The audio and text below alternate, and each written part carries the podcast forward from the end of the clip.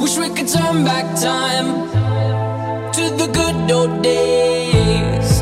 When the mama sang us to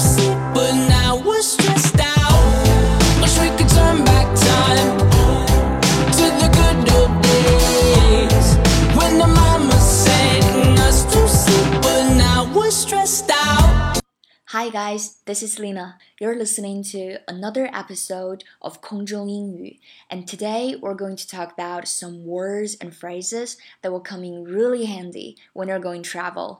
Hi，大家好，我是 Lena，欢迎来到空中英语。今天我们将会教给大家一些出行、坐飞机时非常有用的词组和表达了。 这也是我们即将推出的一系列情景英语课程的第一期，so stay tuned, we got more coming。再次提醒大家，如果要看到我们每期节目的配图还有文本的话，请关注我们的微信公众平台 L I N A 空中英语就可以了。Now let's start today's show. Alright, so before we go travel, usually we need to book tickets, right? 那么一般呢，如果我们要出行的话，我们需要订票，对不对？那么我们这里有单程票和往返票的英文表达。那么单程的就叫做 one way，one way ticket。往返的叫做 round trip，大家可以像这样子理解，round 就是圆的，对不对？我去了，然后再返回来，所以它叫做 round trip。 ticket. So 单程票 one way ticket，往返票 round trip ticket。下面我们有一个很简短的对话，来帮助大家在这个情景当中记住这两个词。首先，我们看到，Would you like one way or round trip, ma'am? Round trip, please. 那么这个对话通常是发生在如果你去窗口购票的时候，对不对？现在大家都一般 book tickets on the internet，在网上订票，对不对？Then you just choose one way or round trip。大家只要在订票的时候选择呃 one way 还是 round trip 就可以了。Alright, so after we got the tickets booked, now we gotta choose where we would like to sit on a plane. 我们把票订好以后，就要选择飞机上的座位了，对不对？那么我们通常说的过道的座位和靠窗的座位，在英文当中应该怎么样表达呢？过道就叫做 aisle，aisle 一般指细长的一个小道，叫做 aisle。那么过道的座位就是用 aisle，然后再加上座位就可以了，an aisle seat，an aisle seat 就是过道的座位。那么靠窗的座位，直接就用窗户加上座位就可以了，a window seat，a window seat。So which seat do you prefer？大家通常会选择哪一个座位呢？An aisle seat or a window seat? Feel free to leave me a message and tell me your sitting preference. Do you prefer an aisle seat or a window seat? 大家可以在留言区留言，告诉我你通常会选择或者是更喜欢 an aisle seat 过道座座位，还是 a window seat 还是靠窗的座位。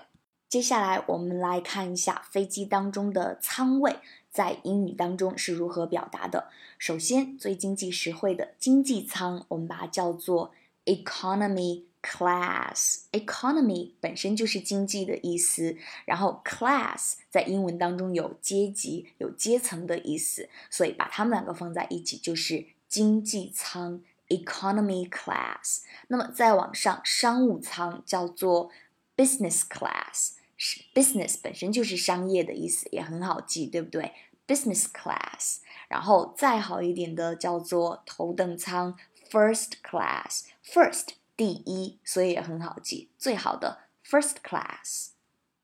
最后，我们一起来看一看出行当中很常见的转机、转乘如何用英文来表达。有两个很有用的词，第一个叫做 connect。表示转机，我们知道 connect 它本身的意思是连接，把什么东西连接起来，对不对？也是把你两个 flight 两个飞飞行连接起来，就是转机了。connect。第二个叫做 transfer，transfer 转乘、换乘。相信大家在机场有看到过这样子的一个标志，就写着 transfer。那么已经到达的目的地的，就到 baggage claim 去提取行李；那么想要转乘的，就会用另一个方向标注着 transfer。同样给大家一个很简短的情景对话，来帮助大家记住 connect 转机这个词。Where are you flying today？你今天往哪儿飞？跟我们中文的表达是一样的，对不对？Where are you flying today？啊，他怎么回答的呢？Beijing。Then I'm connecting to a flight to San Francisco。也就是说，我要先到北京，然后在北京我要连接，我要转乘到另一个航班，然后再去 San Francisco。Then I'm connecting to a flight to San Francisco。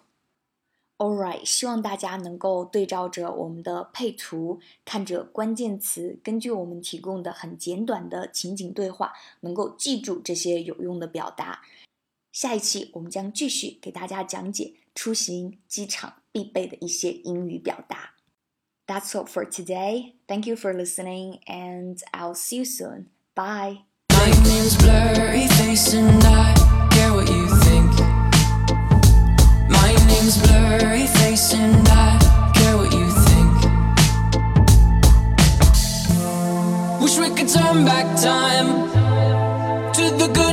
Days when the mama sang us to sleep, but now we're stressed out.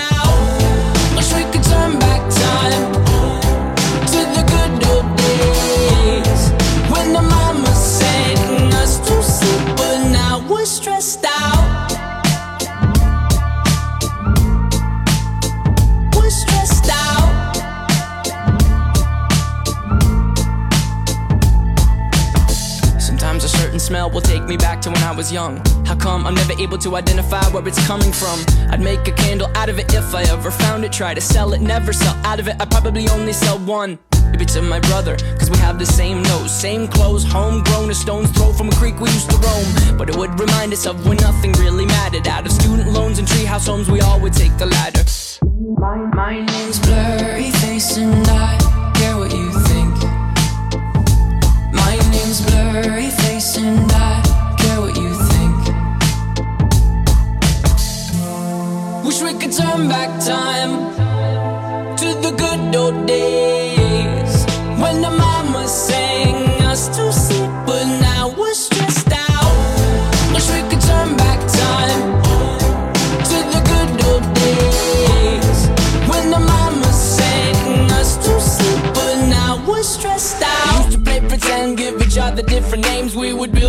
ship and then we'd fly far away. Used to dream of outer space, but now they're laughing at the face, saying, Wake up, you need to make money.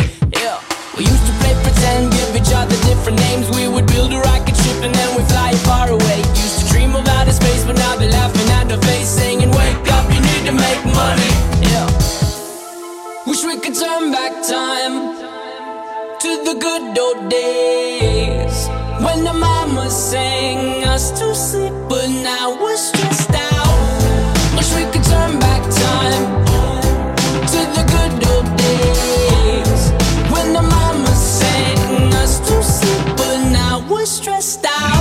pretend, used to play pretend bunny. We used to play pretend, wake up, you need the money. Used to play pretend, used to play pretend bunny. We used to play pretend, wake up, you need the money. Used to play pretend, give each other different names. We would build a rocket ship and then we fly far away. Used to dream of outer space, but now they're laughing at the face, saying, Wake up, you need to make money. Yeah.